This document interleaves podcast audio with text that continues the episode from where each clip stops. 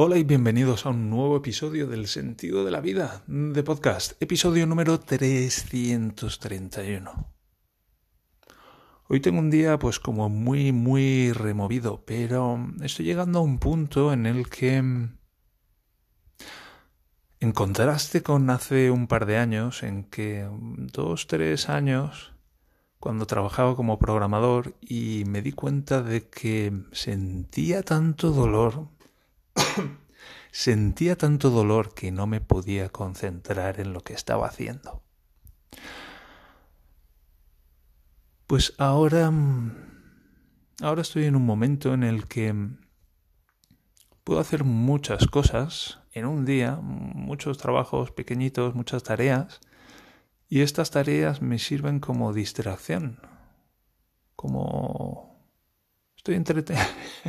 Mientras estoy entretenido, no tengo que ocuparme de, de algunos asuntos de mierda. O mientras me, me ocupo de algunos asuntos de mierda, no tengo que ocuparme de algunas sensaciones desagradables.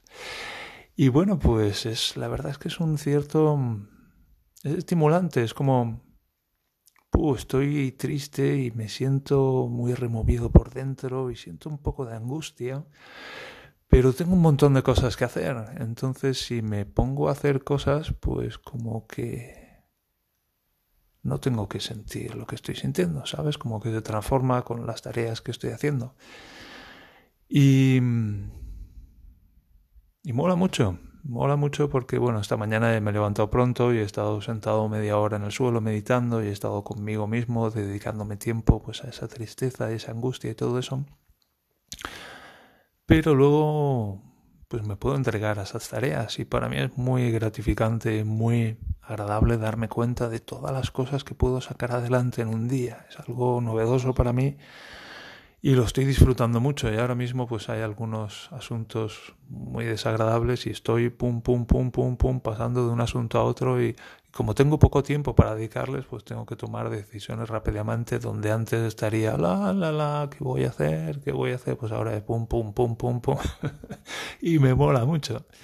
Y a veces pues son decisiones muy desagradables. En particular pues ahora hay un par de decisiones en las que pues me voy a tener que gastar un dinero y, antaño pues hubiera intentado vice, pero ahora es pum, pum, pum, venga, venga. Ya que con quién tengo que hablar, qué tengo que hacer, pim, pim, pim, venga, fuera, fuera, fuera, fuera, listo. Y también me ha gustado que, que la como que tenía un tenía un par de marrones así muy grandes y ha sido lo primero que he hecho esta mañana. Y estoy estoy muy orgulloso de mí por eso, por haberme comido el sapo ya de entrada. Es como antes donde estaba, no, esto lo hago mañana, lo hago mañana, no, mejor lo hago la semana que viene y así tengo una semana entera libre. ¿Sabes? Como eso de no hagas, no dejes para mañana lo que puedas hacer hoy, déjalo para pasado mañana y así tienes dos días libres. Pues en lugar de eso, no, no, no, no este montón de mierda lo proceso hoy y además lo proceso a primera hora del día y así me lo quito de medio cuanto antes y luego ya puedo hacer otras cosas. pues para llegar hasta aquí ha sido un proceso de mucha práctica, un proceso muy muy desagradable porque construir los recursos para enfrentarse alegremente a los asuntos más desagradables de uno mismo pues pues lleva tiempo, lleva mucho trabajo pero una vez lo he conseguido, por lo menos a este nivel, ya es, hostia, qué guay, qué guay, porque ahora ya que venga lo que quiera, que aquí estoy. Así que muy bien por eso. Pero en el episodio de hoy quería centrarme en otra cosa, dejando esto ya detrás de mí. Y es que hace poco grabé un episodio acerca de, de Fórmula 1, del undercut y el overcut y el pit to pass y mm, lo escuchó el Sinerboff el otro día y me dijo algo así como que no había pensado que era tan importante. no había pensado que los neumáticos de un coche de Fórmula 1 pues se degradan y que eso tiene un impacto en los tiempos por vuelta. Y yo me quedé como, what the fuck? what the fuck, tío, ¿qué me estás diciendo? Pero si es como es como, no sé, no el 80%, pero el 60% o el 70% de, de la carrera consiste en gestionar ese hecho que pues, pues los neumáticos se van, se van desgastando y, y bueno, pues cuanto más se desgasta, menos corre el coche. O sea, el coche sigue corriendo lo mismo, pero el paso por vuelta, pues paso por curvas mucho más lento y entonces el tiempo por vuelta es mucho más lento también. Y eso pues cuenta y mucho. Y por eso paran y cambian neumáticos y hacen este tipo de cosas, de estrategias. Y me recuerda un poco lo que yo llamo el, el, efecto de examen de ingeniería, porque es un poco como conozco yo este efecto de, de cuando alguien está muy fuera o muy fuera o muy dentro, es un poco ese contraste. Y lo recuerdo de pues cuando hacía exámenes de ingeniería y, iba a clase y hacía los problemas y, me interesaba y estudiaba y todo y luego llegaba el examen y era what the fuck, pero esta gente que me está contando. había hubo exámenes que pensé, me he equivocado de aula, estoy en la asignatura de máquinas hidráulicas, por ejemplo. Y, luego los profesores decían, pues este es un examen facilito, no sé, que tiene dificultad. Y es como que ese profesor que lleva 25 años en, impartiendo su asignatura y pierde un poco la perspectiva o la, la empatía con ese alumno que llega nuevo a la asignatura. Es como, yo llevo 25 o 30 años haciendo esto y, y he olvidado cómo era pues cuando empecé. Y y es como... No creía yo que alguien pudiera no darse cuenta de que los, las ruedas de, de un Fórmula 1 se desgastan y que eso pues es vital en la carrera.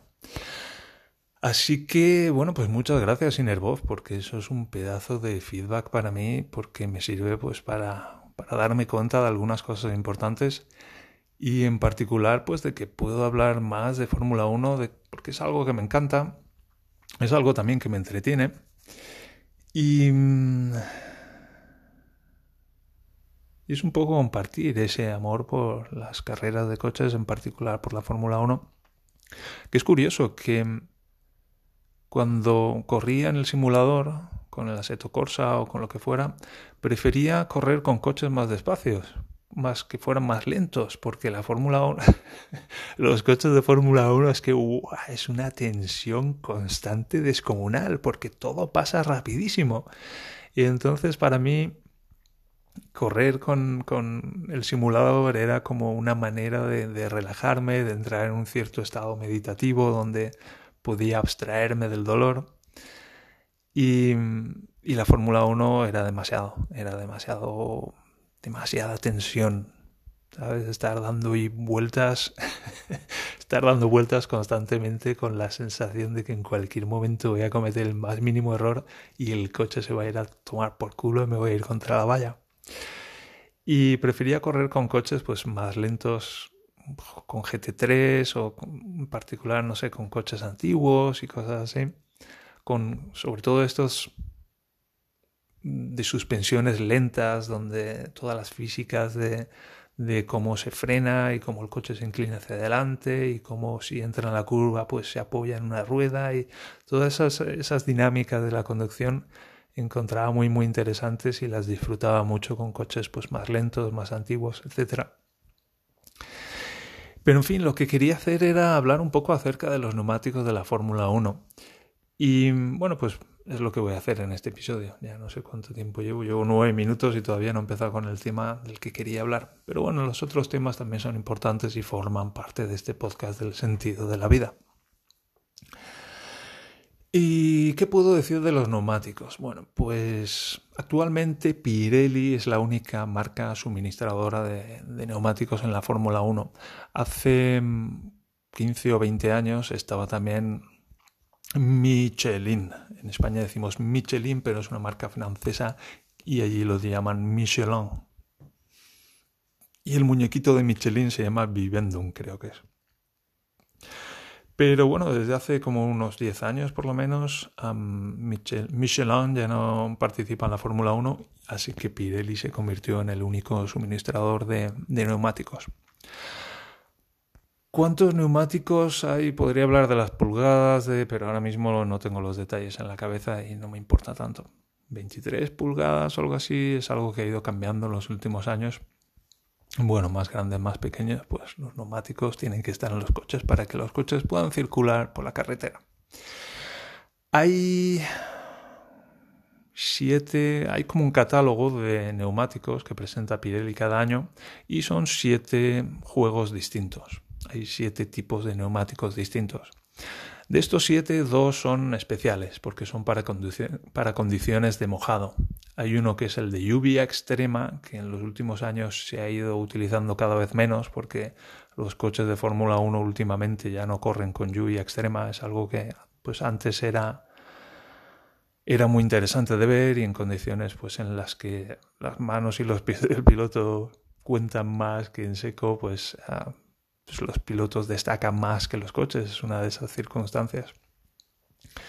Pero últimamente dicen que porque los coches actuales levantan mucha agua del asfalto, pues no se ve, se ve muy poco, pues suelen evitar correr mojado, que yo a veces pienso, pues si si se ve muy poco, pues que vayan más despacio. ¿Qué quieres que te diga? Pero siempre se ha corrido con lluvia. En ese sentido soy muy, muy conservador, pero claro, yo estoy en casa viéndolo por la tele. Si estuviera metido en uno de esos coches, pues seguramente sería diferente.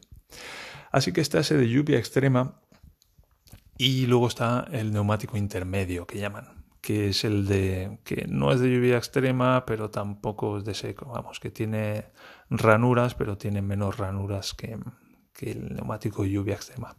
Em, evacúa menos agua.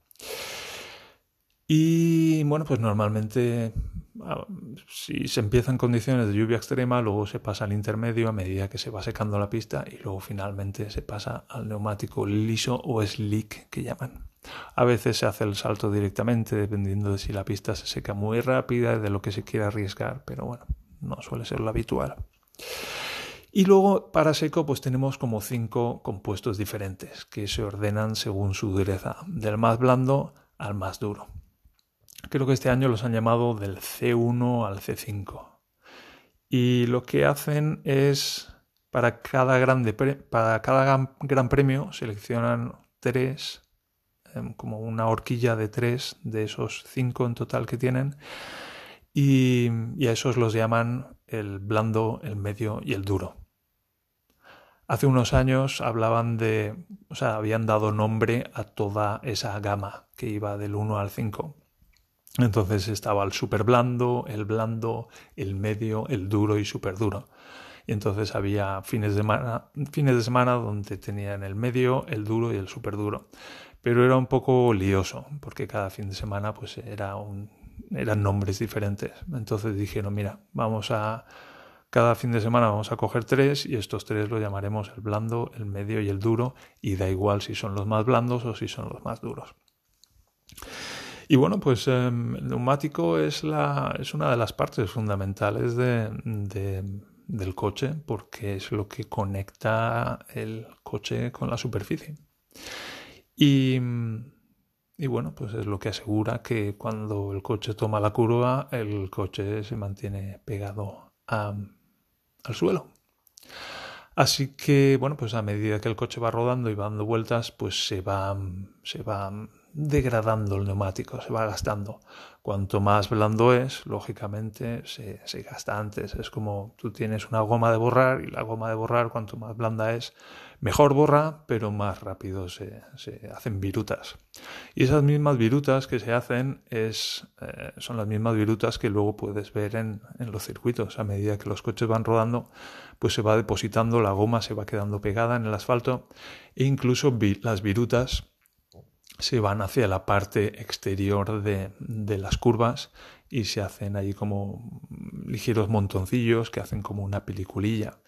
Y eso a veces es difícil, es, añade dificultad a los adelantamientos porque se va haciendo como una trazada en los circuitos, una, una línea ideal por la que van pasando todos los coches y fuera de esa trazada quedan esas virutas.